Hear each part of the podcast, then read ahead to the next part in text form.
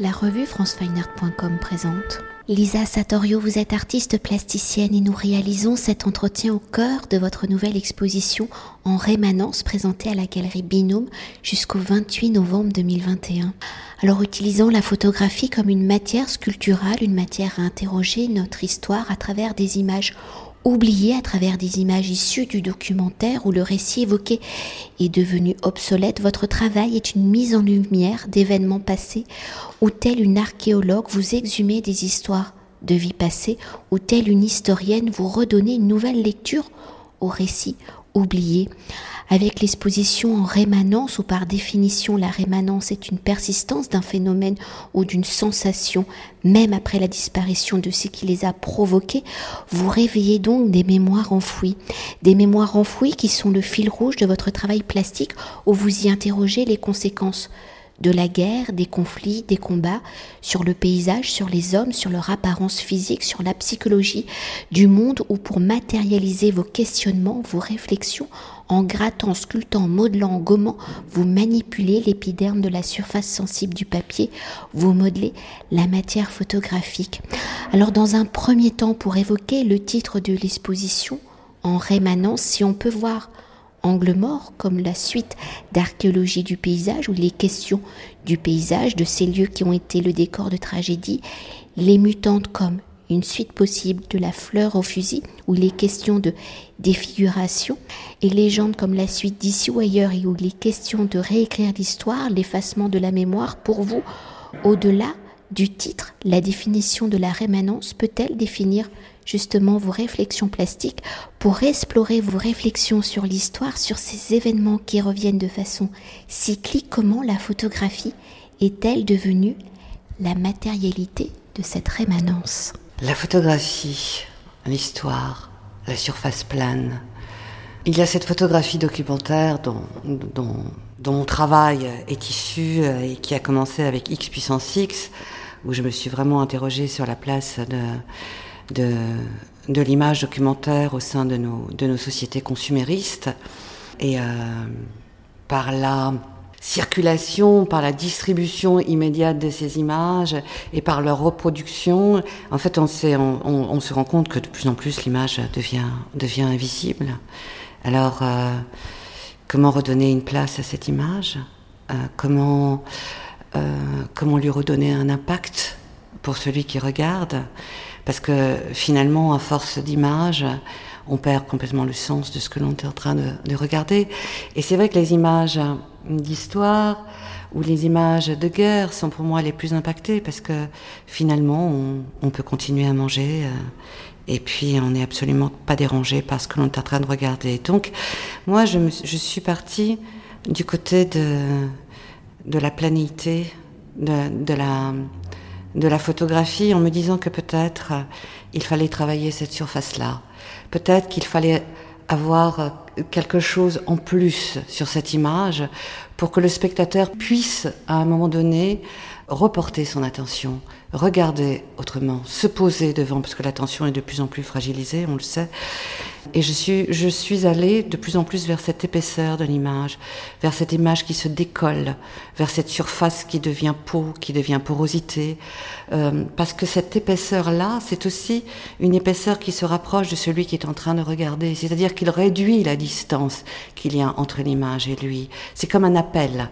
Et dans cette épaisseur-là, dans cet effacement-là, dans ces plis-là, il y a tout, à la fois tous nos oublis, toutes nos connaissances, toutes nos peurs, toutes nos angoisses qui se, mettent à l'intérieur.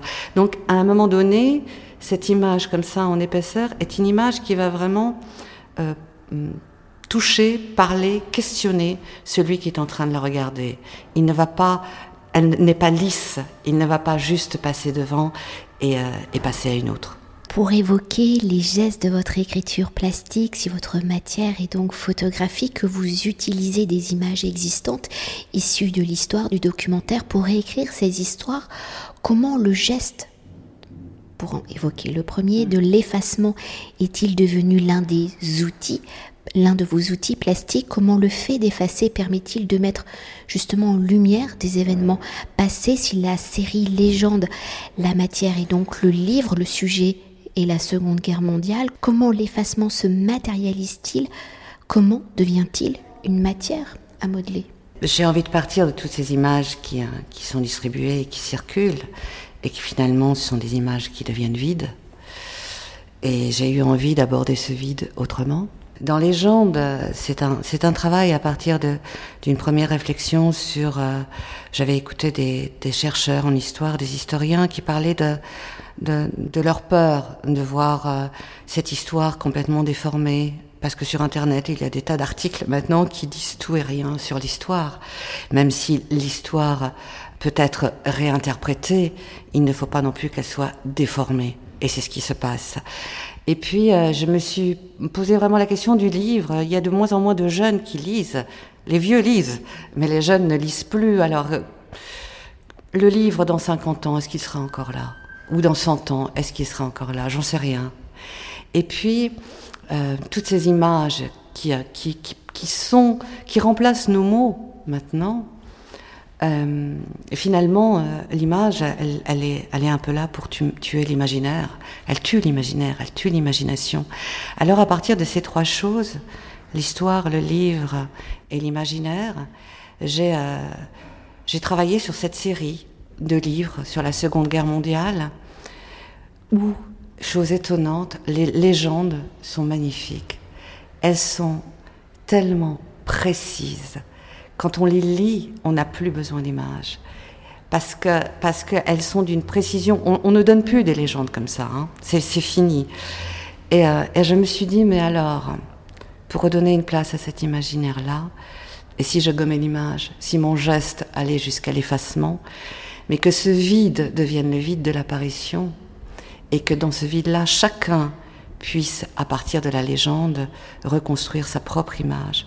Donc, mettre son imaginaire, son imagination, avec ses connaissances, avec sa culture, avec sa peur, avec ses angoisses, à l'intérieur de ce blanc qui devient le blanc l'apparition. Donc c'est un vide complètement différent, c'est un vide que chacun va occuper, que chacun va, va, va remplir de sa propre image. Voilà. Et, euh, et comme on est dans un monde de restes de déchets, et on ne sait pas quoi faire de nos déchets d'ailleurs dans ce monde-là, moi, euh, tout ce que j'ai gommé, tous mes gestes sur ces images-là, eh bien, je les ai récupérés et pour chaque photographie, il y a une petite ampoule que j'ai fait faire en verre dans laquelle j'ai mis ces résidus et qui est fermée. Voilà. C'est l'archive. L'archive est là, l'image est là. Elle ne disparaît pas, elle est encore là. Et pour poursuivre avec les conséquences hein, physiques et ici de la déformation des visages où vous utilisez la photographie comme un épiderme, hein, comme une seconde peau, comme une matière réparatrice après la fleur au fusil, les conséquences de la Première Guerre mondiale avec les gueules cassées, avec les mutantes, quelles sont les causes de leur défiguration? Pour redonner un nouveau visage à ces femmes, parce qu'il s'agit de femmes, pour redonner un nouveau visage à ces femmes, une nouvelle forme de beauté, comment avez-vous justement découpé, modelé leur visage? Par quelle matière, quel motif avez-vous reconstruit justement leur visage? Alors la défiguration, elle, fait partie de mon, de mon travail depuis, depuis assez longtemps. La défiguration, c'est quoi? C'est décréer la figure, comme dit Beckett. Hein, c'est un mot de Beckett et c'est très beau. Et moi, je, je décrée et, je refigure autrement. Sur les, les mutantes, en fait, c'est des femmes dont on a gommé l'identité. Euh, ce sont des femmes qui ont été vitriolées. Donc euh, l'acide a complètement détruit euh, ces visages-là. Donc dans, une société où, où l'image est grégaire, où elle nous rassemble, où elle fait groupe. Euh, comment vivre avec euh, une image qui sonne comme une trahison euh, comment, euh, comment vivre avec quelque chose euh, quand la reconnaissance qui fait notre identité a, a, disparu, quand le regard de l'autre a disparu. C'est une vraie préoccupation que, que, que, j'avais déjà avec les, les, gueules cassées et j'avais envie de travailler sur, sur des femmes, mais pas par rapport à l'histoire, par rapport au présent, parce que ce qui existe sur ces femmes-là existe au présent et que ces gestes qui sont qui sont impunis en plus sont, sont, sont, absolument révoltants. Voilà. Et, et j'ai eu envie de, voilà, de, réparer les images de ces femmes-là en, travaillant par un geste qui est quand même assez violent, puisque je, découpe euh, la partie abîmée euh, et je tisse à l'intérieur même du tirage, je tisse des fleurs. Et, euh, à la fois, on voit ce visage qui est abîmé, mais en même temps, il y a ces fleurs qui viennent par-dessus. Et donc maintenant, on a, on a tout d'un coup un visage que l'on peut regarder. Donc je, crée une sorte de processus pour regarder ce qui est irregardable. Et je fais ressortir de ces visages-là cette, cette beauté qui est vraiment présente et qui n'est plus visible parce que on n'arrive pas à regarder sa femme, parce qu'on on détourne le regard sur ces visages-là. Et là, vous vous posez devant, et dans ce geste que je fais de réparateur, vous, vous réparez aussi quand vous vous mettez devant et que vous regardez. Voilà. Et puis la fleur, la fleur, c'est, c'est voilà, c'est euh, ce qui, euh, euh, c'est à la fois ce qui, ce que l'on met en, relation souvent avec les femmes dans l'histoire de l'art, mais aussi dans une culture populaire. Hein. C'est ce qui fait, voilà, qui enjolive, qui va enjoliver la femme. et puis la fleur, c'est aussi cette fleur médicinale qui sert qui sert à, à, à, guérir. Et puis la fleur, c'est aussi ce que l'on met sur les, sur les tombes quand quelque chose est mort. Voilà. Donc cette fleur-là, elle a, elle, a, elle a aussi un sens. Et euh, elle est là pour, pour révéler cette beauté cachée, en fait. Et puis dans, cette, dans ce tressage, parce que, parce que quand même ce geste-là de, du, tressage, ça vient de la mythologie aussi, c'était un geste euh, le tissage était quelque chose qui était qui réservait absolument aux femmes. Donc ça m'intéresse aussi de, de l'utiliser comme ça. Et puis quand on regarde euh, ces femmes-là de loin, euh, on a l'impression que j'ai pixelisé le, le, visage de ces femmes, alors que pas du tout. Hein, c'est quelque chose qui est, en, épaisseur. Et pourtant, on a cette impression comme la pixelisation qui se fait sur Internet, un petit peu moins en ce moment, qui permettait en fait, qui permet de camoufler l'identité des gens. Et, ça, ça m'intéresse de, jouer en effet sur ces deux tableaux. Et puis certaines d'entre elles, quand vous les regardez avec ce quadrillage sur le visage, ben pour moi c'est euh, presque des êtres bioniques. Et ces femmes-là, elles ont quelque chose, je les appelle les mutantes parce que je les trouve d'une force incroyable quand je, les, quand je lis, quand je les écoute parler, cette, cette façon dont elles ont de survivre, moi, je ne suis pas sûre que je survivrai à ça.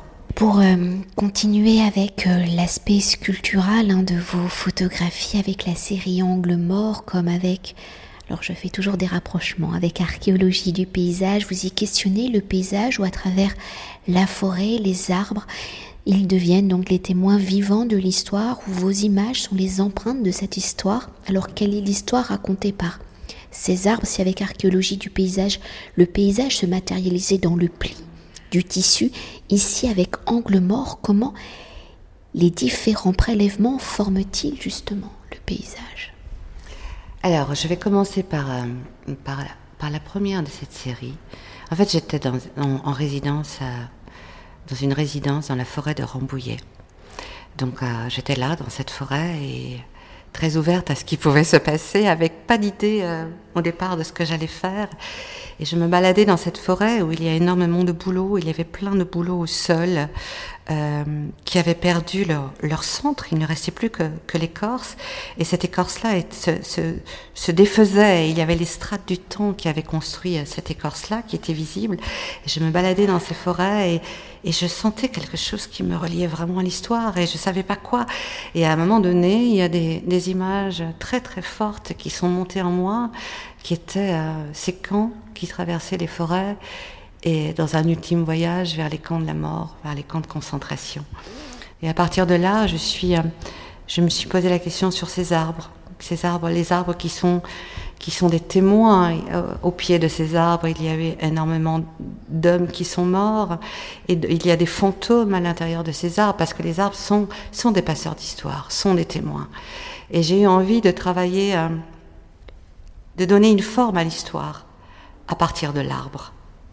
Parce que cette, ce tronc d'où part... Euh, euh, des membres, euh, des, éléments comme ça qui, se développent, je trouve que c'est tout à fait parlant par rapport à ce qu'est l'histoire, parce que l'histoire n'est absolument pas quelque chose de linéaire, même si on dans les, dans les, dans les euh, manuscrits on nous fait une ligne avec des dates, mais l'histoire c'est pas ça, elle se remplit de multitudes d'histoires et, d'interprétations d'ailleurs.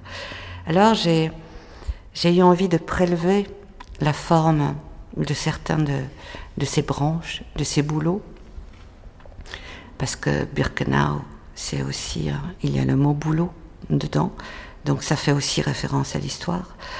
Et, euh, donc j'ai prélevé et euh, j'ai construit voilà, des, des formes d'histoire, de, de, lieux qui, au présent, où il y a eu justement tous ces sacrifiés. Et bien sûr, en apparence, rien n'est visible, mais dans dans ces formes qui, euh, qui sont des surfaces euh, euh, refermées sur elles-mêmes, il y a ce vide, il y a ce vide de l'oubli, mais il y a le vide de la présence. Et, et ce sont des sortes de petits monuments à, tout, à tous ces êtres sacrifiés. Voilà. et puis, ils sont en noir et blanc. Et puis, le boulot est noir et blanc. Il y a une, relation à cette écorce-là dans, la présence même de, la peau de ces tirages où j'ai, où j'ai agi avec ma main euh, sur ces arbres-là pour prélever leur forme. Et avant de, de faire notre dernière question et de conclure l'entretien, le cœur de votre de vos réflexions, la matière que vous traitez dans, dans vos œuvres sont, sont, sont, sont des histoires très fortes, hein, très noires, très sombres, très tragiques. Et si on ne connaît pas les coulisses de vos recherches, quand on découvre ces photographies, on n'imagine pas toute cette violence parce qu'elles sont d'une douceur quand même extrême. Alors est-ce qu'on peut un peu s'attarder peut-être sur cette ambivalence, ce, presque paradoxe? Oui, travailler la violence avec la violence, je pense que c'est pas, ce serait pas en tout cas pour moi. Il y a des gens qui l'ont fait, hein. mais euh, euh, je pense que c'est c'est pas un chemin pour permettre à l'autre, euh, à celui qui regarde, de d'accéder à ce qui est contenu dans chacune de ces images. Je pense que ce serait quelque chose qui nous éloignerait. Et moi, j'ai envie de créer à chaque fois une intimité, une relation où l'autre va se rapprocher. Donc, euh, dans, dans, cette dans cette ambivalence. Je travaille souvent hein, sur deux états en même temps. Quand on regarde euh, X puissance X, il y a de loin quelque chose de très décoratif, de très joli. Et quand on se rapproche, il, y a la violence de l'image contenue qui apparaît. Donc cette, cette double, double état à l'intérieur d'une même, d'une même image, moi je la trouve intéressante. C'est cet espace entre qui permet à chacun de, s'infiltrer. Et euh, dans, cette... Euh, peut-être délicatesse là, c'est ma façon à moi aussi de respecter et de, de, créer ma propre expérience avec ces images-là, non pas dans la violence, parce que je les respecte totalement, mais, euh, mais dans un espace où moi je crée aussi cette intimité-là, dans, dans un geste très, très, très délicat. Voilà. Je pense, je sais pas comment dire plus que ça, mais euh, voilà, même pour ces femmes-là, en effet, au départ, je vais inciser le tirage. Je vais, je vais, je vais, je vais avoir un acte violent pour après le réparer avec une délicatesse, avec de la délicatesse. Je pense que la délicatesse dans ce monde, elle est nécessaire. Elle n'est pas souvent là, et je pense qu'elle a, moi, parfois, elle me manque. Donc, euh, si je peux la réintroduire euh, dans mon travail, si elle peut permettre euh, peut-être à un moment donné le surgissement de la beauté, qui est, une des seules armes qui nous restent maintenant pour, pour combattre tous ces enfermements qui existent, eh ben, eh ben tant mieux. Voilà. Et pour euh, conclure notre entretien, et on va quand même continuer de s'attarder sur cette délicatesse, comme la finalité de vos œuvres ont une matérialité photographique, peut-on s'attarder justement sur l'importance du papier? Alors à travers les différentes formes que vont prendre vos écritures plastiques, comment choisissez-vous justement ce papier que vous allez utiliser qui va permettre d'une certaine façon donc cette délicatesse S'il est gratté, sculpté, découpé, plié et au regard de votre première formation, celle de la sculpture, pensez-vous et choisissez-vous votre papier comme une matière justement à transformer, à mettre en relief, en volume? Oui, tout à fait. Euh, j'ai cherché longtemps avant de trouver ce papier-là. Euh, et je me rappelle, j'avais été voir euh, Christophe Batifoulier, qui est tireur donc à Pictou, et puis et puis je lui ai dit voilà, je voudrais je voudrais un, papier qui puisse se transformer dans mes mains, que je puisse dont je puisse travailler la surface. Et, et on a cherché, on a cherché longtemps, et finalement on en a trouvé un. Euh, qui, me, qui me convient tout à fait pour l'instant. Mais, mais avant, pour, euh, pour euh, les gueules cassées, j'ai utilisé un autre papier.